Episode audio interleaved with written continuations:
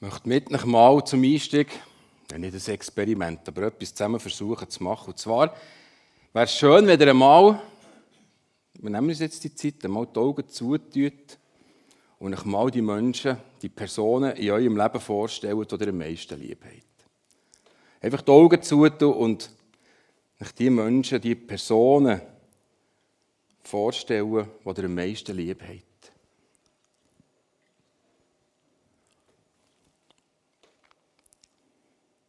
Welche Personen habt ihr am meisten lieb? Und dann kommen wahrscheinlich Bilder gerade führen. Und jetzt habe ich eine Frage. Kann mir jemand sagen, wie Jesus aussieht? Das ist vielleicht ein bisschen fies. Meine Kinder würden sagen, das ist unfair, wenn man so etwas fragt. es geht heute um einen guten Hirt. Und es geht heute um eine Frage, vielleicht sogar die fast entscheidendste Frage, die uns Christen betrifft. Eine ganz eine wichtige Frage, die Jesus dem Petrus gestellt hat. Nachdem dass Jesus wieder auferstanden ist, ist den Jüngern noch mehrmals begegnet. Und in einem von den letzten Mal hat es überrascht, indem er am Morgen, als sie vom Fischen sind, zurückkam, dass er Strand auf sie gewartet hat und ihn zum Morgen gemacht hat. Und er hat mit ihnen zum Morgen gegessen. Und dort hat er den Petrus neben rausgenommen. Und dort hat er Petrus eine Frage gestellt. Im Johannes 21, Vers 15. Nachdem sie an diesem Morgen miteinander gegessen hatten, fragte Jesus Simon, also der Petrus, Simon, Sohn von Johannes, liebst du mich mehr als die anderen hier? Ja, Herr, antwortete ihm Petrus. Du weißt, dass ich dich lieb habe, dann sorge für meine Lämmer, sagte Jesus.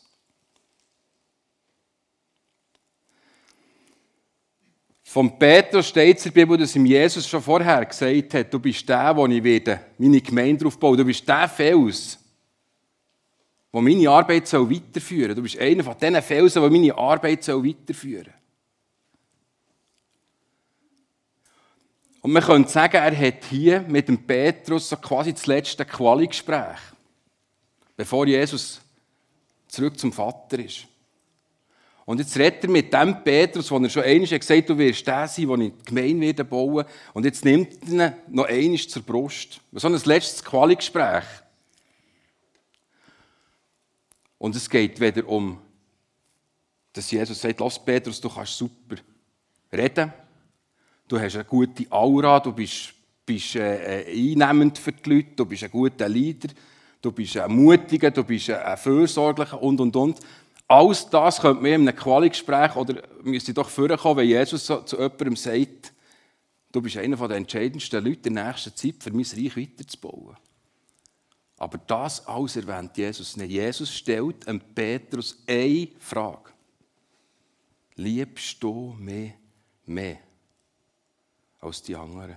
Oder andersrum gefragt, oh, liebst du mich mehr als alles andere? Oder letztendlich die Frage an mich selber. Und darum habe ich mit dem Einstieg angefangen.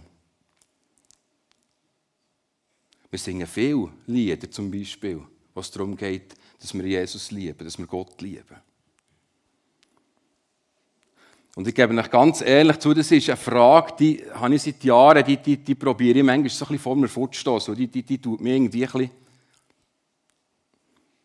beschämt mich manchmal ein bisschen, die stresst mich ein bisschen. Weil ich so vielmals das Gefühl habe, ich will doch Jesus lieben. Und dann kommt die Frage, welcher Jesus? Es fällt mir manchmal ein Bild, ich weiß nicht, wie es euch geht. Ich habe Mühe, manchmal mir in einer Beziehung so Jesus vorzustellen, dass das wirklich so zusammen unterwegs ist, so im Leben hin, ist er manchmal wie weit weg und plötzlich ist er vielleicht schon wieder da, aber es ist alles so, wenn wir die Augen zutun, die Menschen oder die Personen denken, die wir lieb, am liebsten haben, dann haben wir ein Bild, da kommt jemand her. Und bei Jesus ist es für mich manchmal, ich sage es ganz ehrlich, so wie, ja, ich will ihn lieben, aber wer? Wie sieht er? Wie sieht er Wie ist er eigentlich? Ich weiss, als junger Gil, ich habe mir so manchmal gewünscht, dass, ich, dass, Jesus mal einfach in mein Zimmer kommt und mit mir herhockt und ihn mal gesehen. Das war als Jugendlicher ein riesen Wunsch, das weiß ich noch. Das habe ich sehr viel gebetet, weil ich mal wissen, wer ist Jesus? Wer ist das eigentlich? Wie sieht er aus? Wie ist er? Ist es ein Lustiger? Ist es ein, ein Ruhiger? Ein Lauter? Ist es... Einfach, das war für mich so etwas, das, das ist wichtig war. Und es ist immer noch wichtig.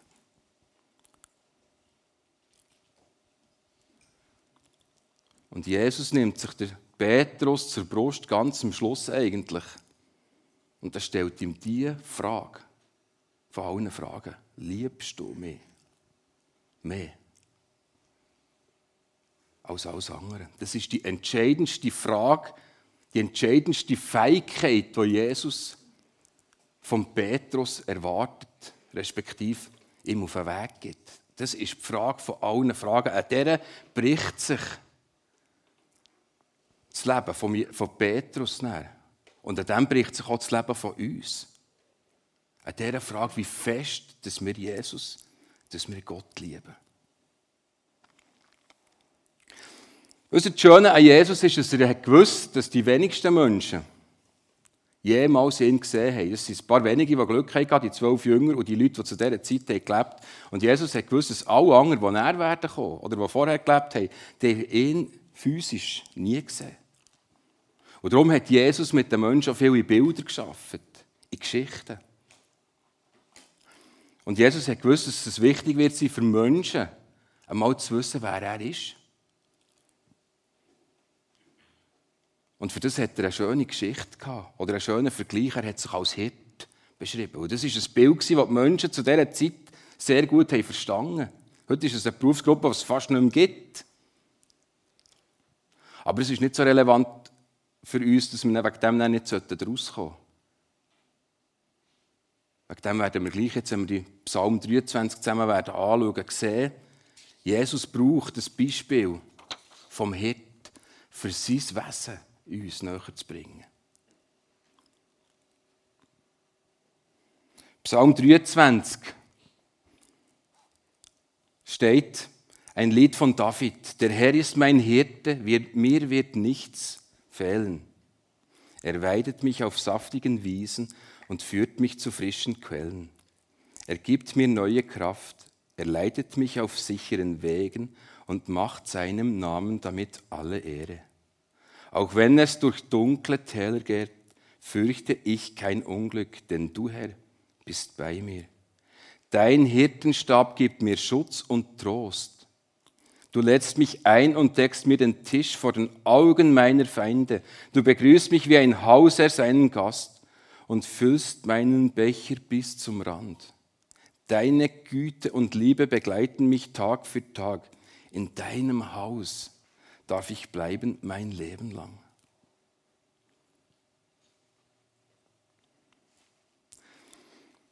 Jesus beschreibt sich hier, wie er ist, wie er funktioniert als Hirt.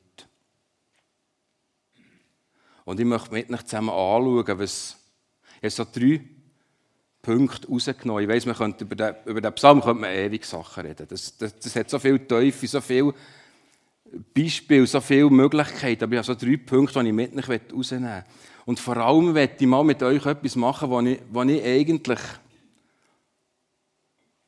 gemerkt habe, das ist ganz wichtig, für das ich Jesus viel mehr begreifen kann.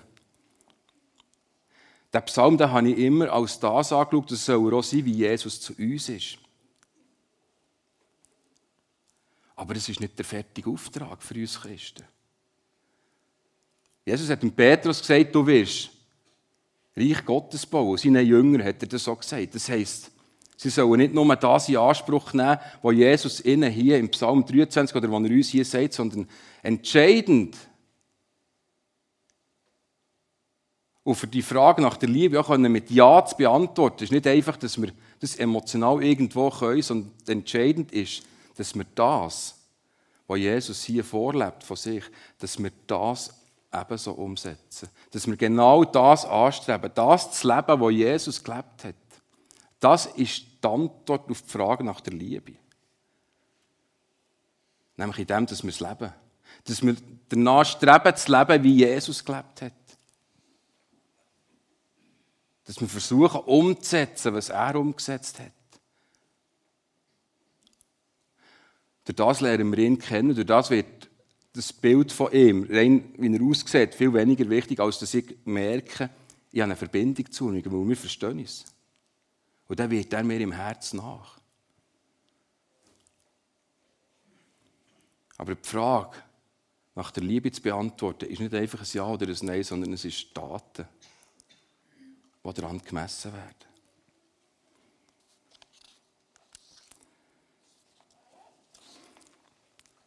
Ein Lied von David. Der Herr ist mein Hirte, mir wird nichts fehlen. Er weidet mich auf saftigen Wiesen und führt mich zu frischen Quellen. Er gibt mir neue Kraft, er leitet mich auf sicheren Wegen und macht seinem Namen damit alle Ehre. Für mich ist es so die Überschrift oder die Eigenschaft vom Versorger. Das ist eines von diesen drei Eigenschaften von Jesus, die hier in diesem Psalm für mich so stark wird. Jesus, der Versorger. Und damit auch die Herausforderung an uns als seine Nachfolger. Wir Christen als Versorger. Ich als Versorger. Was heisst das?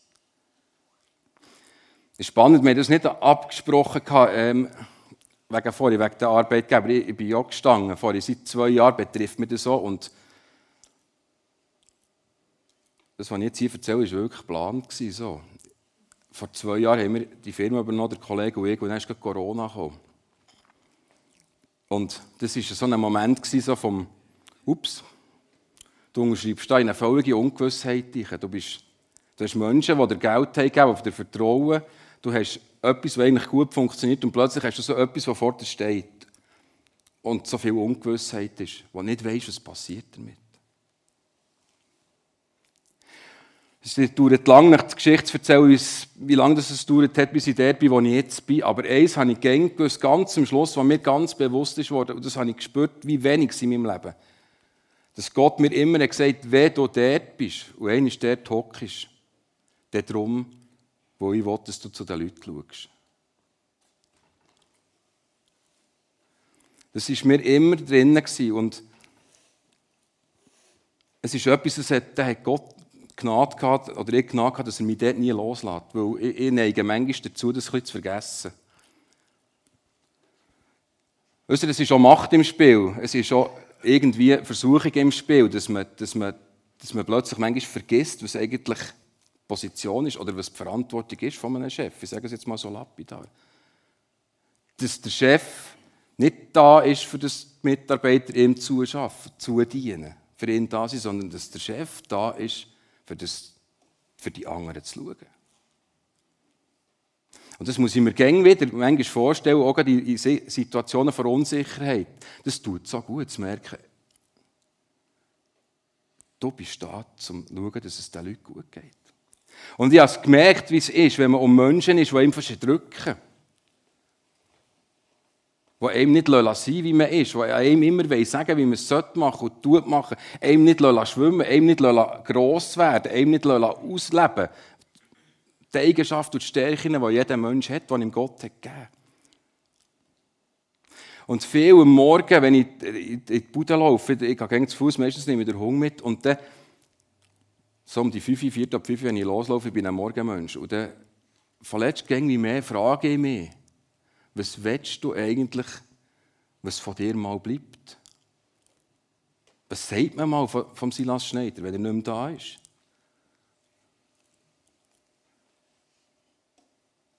Und ich möchte, dass man sagt, das ist der, der zu den anderen geschaut hat. Das wette ich. Auch wenn ich tagtäglich immer wieder daran scheitere. Aber es ist der, der geschaut hat, dass wir nebendran unsere Fähigkeiten herausleben dass er niemand verdrückt hat. Dass es nicht einer war, der die anderen braucht, für selber hoch herzustehen, sondern dass es einer war, der probiert, seine Position zu nutzen, für dass die anderen können frei sein können, leben können, gut leben können, ihre Eigenschaften und Fähigkeiten ausleben. Dass ich als Ehemann bin, als Vater, dass ich versorgen, Verantwortung übernehmen, den anderen zu dienen, den anderen Platz zu geben, dass sie wachsen können.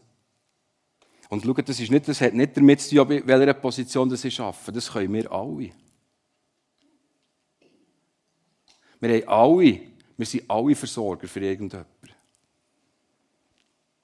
Und wir haben alle die Möglichkeit, den Menschen neben uns zu helfen. Nicht zu zeigen, dass sie wertvoll sind.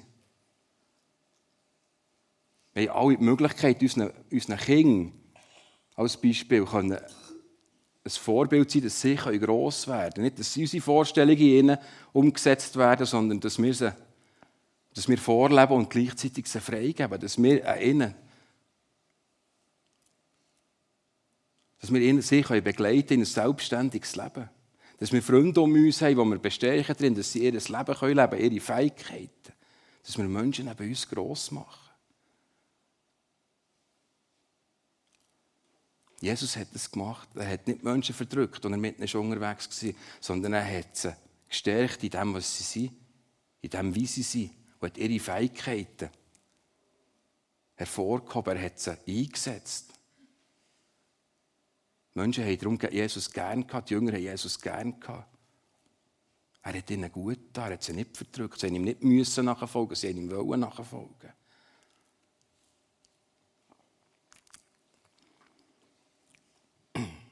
Eine zweite Eigenschaft von Jesus in diesem Psalm ist im Vers 4 beschrieben. Auch wenn es, dunkle Täler, auch wenn es durch dunkle Täler geht, fürchte ich kein Unglück, denn du Herr bist bei mir. Dein Hirtenstab gibt mir Schutz und Trost. Für mich ist das die Eigenschaft vom Beschützer, vom Verteidiger. Früher, ich weiß nicht, kennt ihr das Sprichwort über jemandem den Stab brechen? Das habt ihr vielleicht auch schon gehört. Das ist mir in den Sinn gekommen, als ich an dieser Stelle studiert habe, wegen dem Stab. Und ich dachte, was ist eigentlich das Gegenteil von einem ganzen Stab? Dann ist mir, ist mir in Sinn gekommen, gebrochener Stab. Das gibt doch das, das Beispiel. Und das Sprichwort habe ich mal nachgeschaut und nämlich nicht mehr gewusst, was das heisst.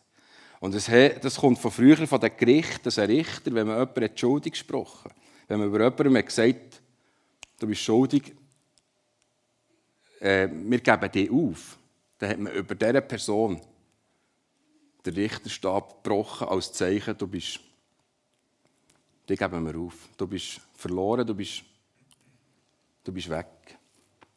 Du längst nicht.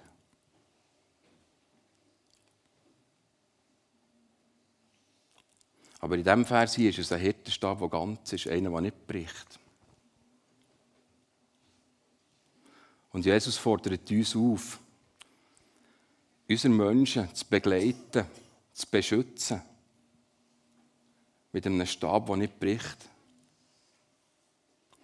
Schaut, ich war vor Jahren mal in einer Lebenssituation, in der ich gemerkt habe, es geht nicht mehr weiter. Es, ich bin überall an einen Haken hergekommen und gemerkt, ich lebe nicht das, was ich wollte. Ich bin mit mir nicht mehr ehrlich. Ich an mein Umfeld. Ich bin ich bin nicht mehr transparent, ich bin einfach irgendwo in einer Wüste gelandet. Und vorher habe ich immer versucht, die anderen Systeme oder wegen diesem oder einem immer alles schön geredet, bis ich irgendwo an den Punkt bekam, ich habe gemerkt, es geht nicht mehr. Ich habe so viele Sachen, wo ich einfach selber verantwortlich bin. Und ich dann zumal, das war für mich nicht einfach, auf, auf den Knien zum Teil mit meinem Vater oder mit meinem Onkel einfach einmal ein paar Sachen anschauen müssen.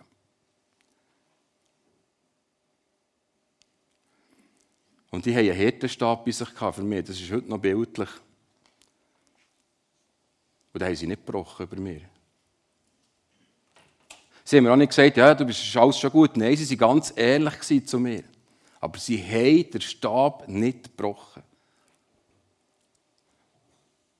Es hat keinen Zeitpunkt, wäre das ihnen in Sinn gekommen, den zu brechen, sondern sie haben, sich mit mir aufgemacht durch das Tal durch und haben mich begleitet und sie mit ihrem mit ihrem Stecken mir vorausgelaufen und haben mich beschützt.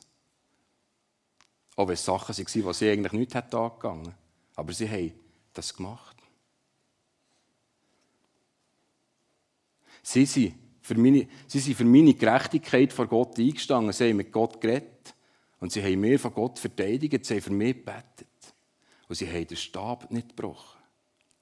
Und das ist eine Haltung, liebe Leute, wo, wo, wo Jesus gelebt hat und wo er auch mit uns will, dass wir das leben. Dass wir nicht sehr schnell mal über Menschen Stäbe brechen. Das heisst doch nicht, dass wir nie müssen heranschauen und nichts sagen, wenn es gute Freunde sind. Aber es heisst auch, wenn Menschen zu uns kommen, wo man vielleicht schon gesehen hat, das kommt nicht gut, dass wenn sie dann zu uns kommen, dass wir dann eben nicht den Stab brechen, sondern dass wir dann den Stab brauchen und sagen, komm, den Weg gehen wir zusammen. Das hat nicht mit einander nichts dürfen sagen zu tun, aber es hat damit zu tun, einem anderen zu zeigen, ich bin da. Das Tal gehe ich voraus. Ich nehme die mit, ich gehe mit dem Stecken voraus. Ich beschütze dich. Jesus war ein Beschützer. Er hat seine Liebsten, seine Menschen beschützt. Er hat sie verteidigt. Jesus hat dort die Menschen vor Gott verteidigt, indem er letztendlich auch für uns gestorben ist. Hat er sein Leben gegeben, dass wir gerecht sind worden vor Gott. Dass wir Heil dürfen empfangen, dass wir ein ewiges Leben dürfen in Anspruch nehmen. Und wenn ich mit all meinen Sünden, mit meinen tagtäglichen Sachen, die nicht so gelingen und die ich falsch mache, wenn ich das darf in Anspruch nehmen, dass das Stecken von ihm nicht bricht, dann dürfen das die anderen mindestens genauso auch. Und das ist das, was wir auch leben sollen. Als Christen nicht zuerst tuscheln und schon mal die Fäden schauen von anderen Menschen. Nicht zuerst mal die kleinen Stäbe brechen, sondern vielleicht einfach mal gar, gar keinen brechen am besten.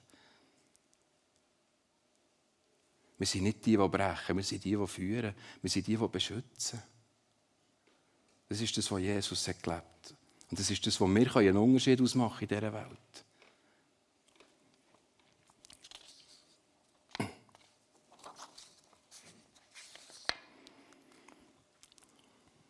Der dritte Punkt, Verse 5 und 6, das geht, ist für mich beschrieben als der Seelsorger, der Freund. Du lädst mich ein und deckst mir den Tisch vor den Augen meiner Feinde. Du begrüßt mich wie ein Hausherr seinen Gast und füllst meinen Becher bis zum Rand. Deine Güte und Liebe begleiten mich jeden Tag, für Tag. In deinem Haus darf ich bleiben mein Leben lang.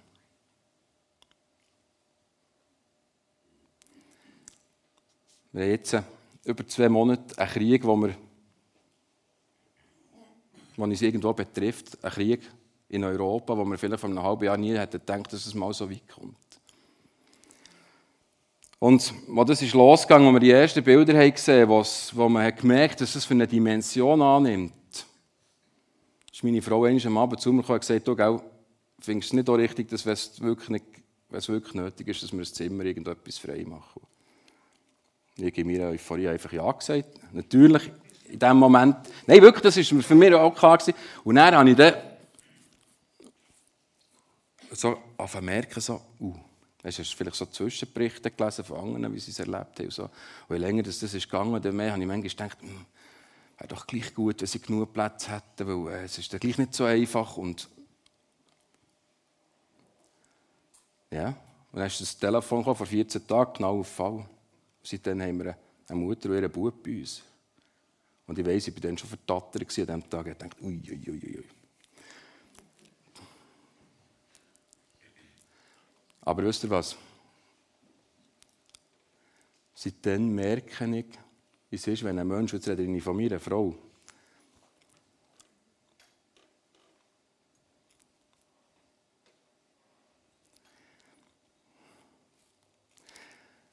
nicht einfach ein Zimmer freistellt, ein Badzimmer,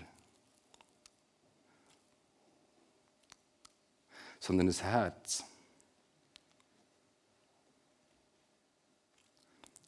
Wenn man einfach teilt, ohne zu fragen, weil wir haben ja genug. Natürlich haben wir genug. Wenn man den Becher eben ganz voll füllt. Und nicht nur halb. Ich, kann, ich schaue jeden Tag zu, es fordert mich irgendwie zu merken, es, es, gibt, es gibt viel mehr zurück, als man gibt. Und sie macht es, sie lebt eine Beziehung mit diesen Menschen, nicht nur ein Gast, ein Zimmerli. Und es kommt so viel zurück.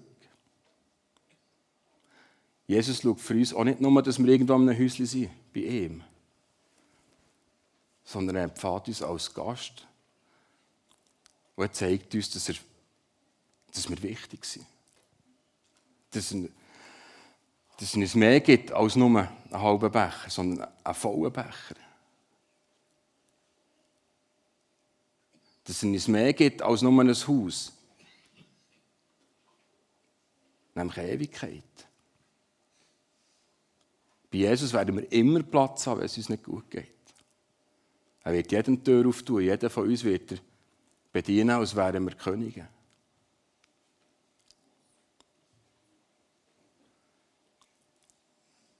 Schaut, wir Christen sind ja in dieser Zeit im Moment herausgefordert. Ich merke es bei mir selber.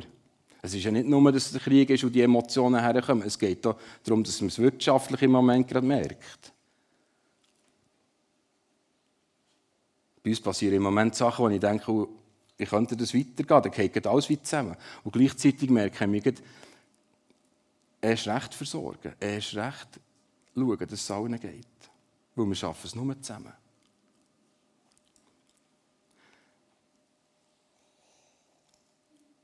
Menschen einen Platz zu geben, Menschen zu begleiten.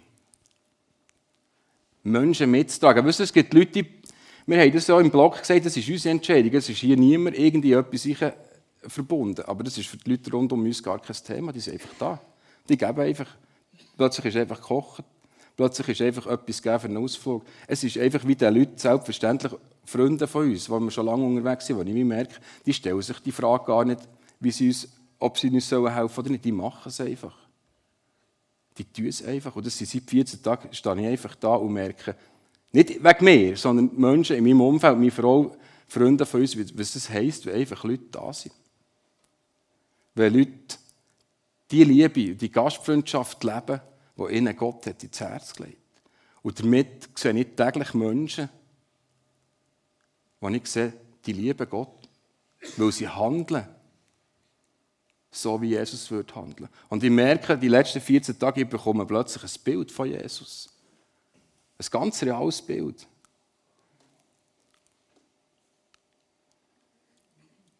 Es ist gar nicht darum, ob er jetzt einen Bart hat oder lange Haare hat oder nicht. Es ist das, wie er gelebt hat. Und die emotionale Nähe, die ich, ich plötzlich merke zu Menschen, die ich zwar schon immer gerne habe, wenn ich merke, wie die mit uns unterwegs sind, wie die uns helfen, das, das, ich habe das so etwas noch nie erlebt und das ist etwas, das, das demütigt mich auf eine gute Art. Ich erlebe Liebe von Jesus durch Menschen, die es erleben.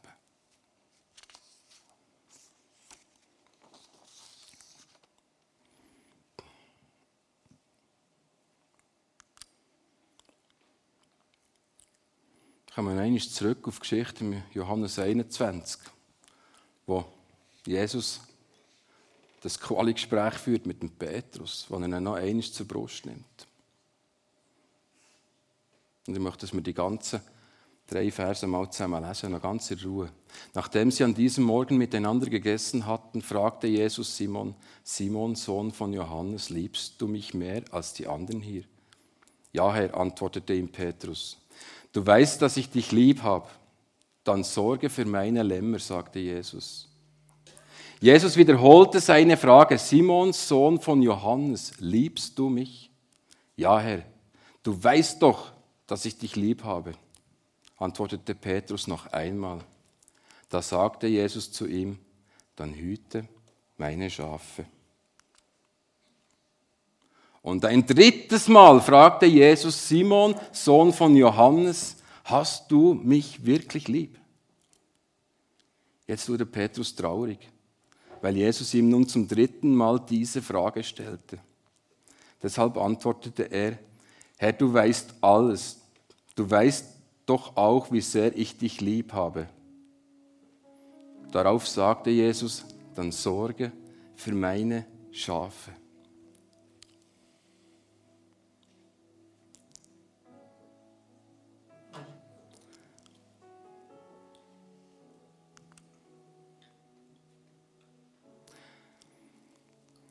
Ich möchte, jetzt spielt ein bisschen Musik, ich möchte das hier Bild stehen Ich tue dann auch die Zettel hier vorne herlegen. Vielleicht nehmt ihr die drei Fragen, die Jesus und Petrus gestellt haben, mal selber mit in die nächste Woche. Liebst du mich? Dann bist du ein Versorger. Liebst du mich? Dann bist du ein Beschützer und ein Verteidiger von deinen Liebsten, von deinem Umfeld. Liebst du mich? Dann bist du ein Seelsorger und Freund, der nicht rechnet damit, ob etwas zurückkommt, sondern der einfach gibt, weil er nicht anders kann.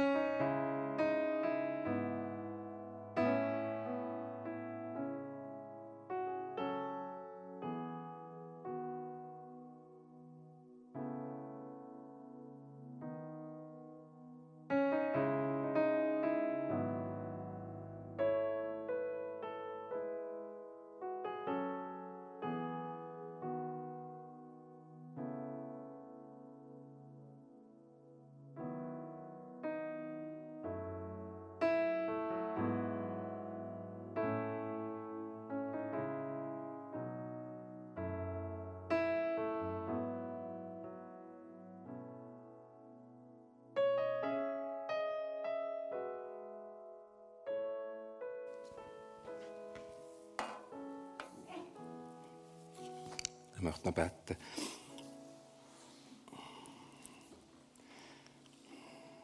Himmlischer Vater, ich möchte dir danken, dass du dir zu erkennen gibst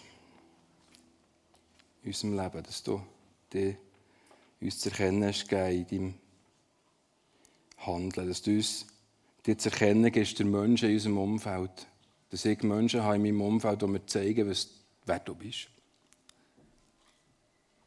Und dass du real bist. Und ich möchte dich bitten, Vater, dass du uns Kraft gibst oder dir danken, dass du uns Kraft gibst, die Frage nach der Liebe zu beantworten, indem wir tagtäglich oder auch immer wieder versuchen und uns daran erinnern, dass die Frage nach einem Ja nicht einfach ein Ja ist, sondern dass sich dir zeigt, in dem wir leben. Und dass wir versuchen, dich als Vorbild zu nehmen. Dass wir versuchen, dir mehr ähnlich zu werden. Und ich sehe es bei mir, Vater, scheitert täglich immer wieder, ständig an diesen Anforderungen oder diesen Wünschen. Und gleich nimmst du mich wieder in den Hang, gehst wieder weiter mit mir. Und gehst mir nicht auf. Und so will ich auch leben können. Schenke uns Kraft, dass wir Versorger sind, Beschützer, Seelsorger und Freunde, die einen Unterschied ausmachen in dieser Welt was sichtbar wird. Wir sind Kinder von dir. Wir haben dich bei uns durch den Heiligen Geist jeden Tag. Wir dürfen das Werk, das du angefangen hast, weitergeben. Genauso wie er dem Petrus die Verantwortung hat weitergegeben hat, gibst du uns weiter, allen von uns. Wir haben das Okay von dir, dass wir dein Reich bauen sollen. Danke, dass du mitkommst, dass wir an dem dürfen bauen, an Reich. Dass wir dürfen verändern, dass wir einen Unterschied machen können. Amen.